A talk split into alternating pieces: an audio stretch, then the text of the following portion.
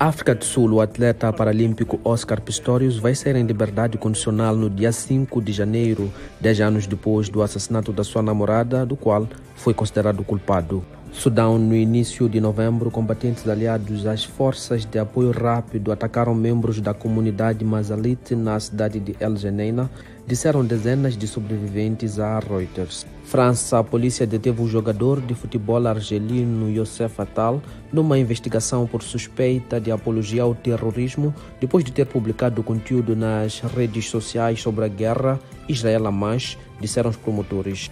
Burkina Faso, o general Abdourmani Tiani, líder militar do Níger, reuniu-se na quinta-feira com os seus homólogos da junta do Mali e do Burkina Faso em Ouagadougou nas suas primeiras visitas internacionais desde que tomou poder em julho.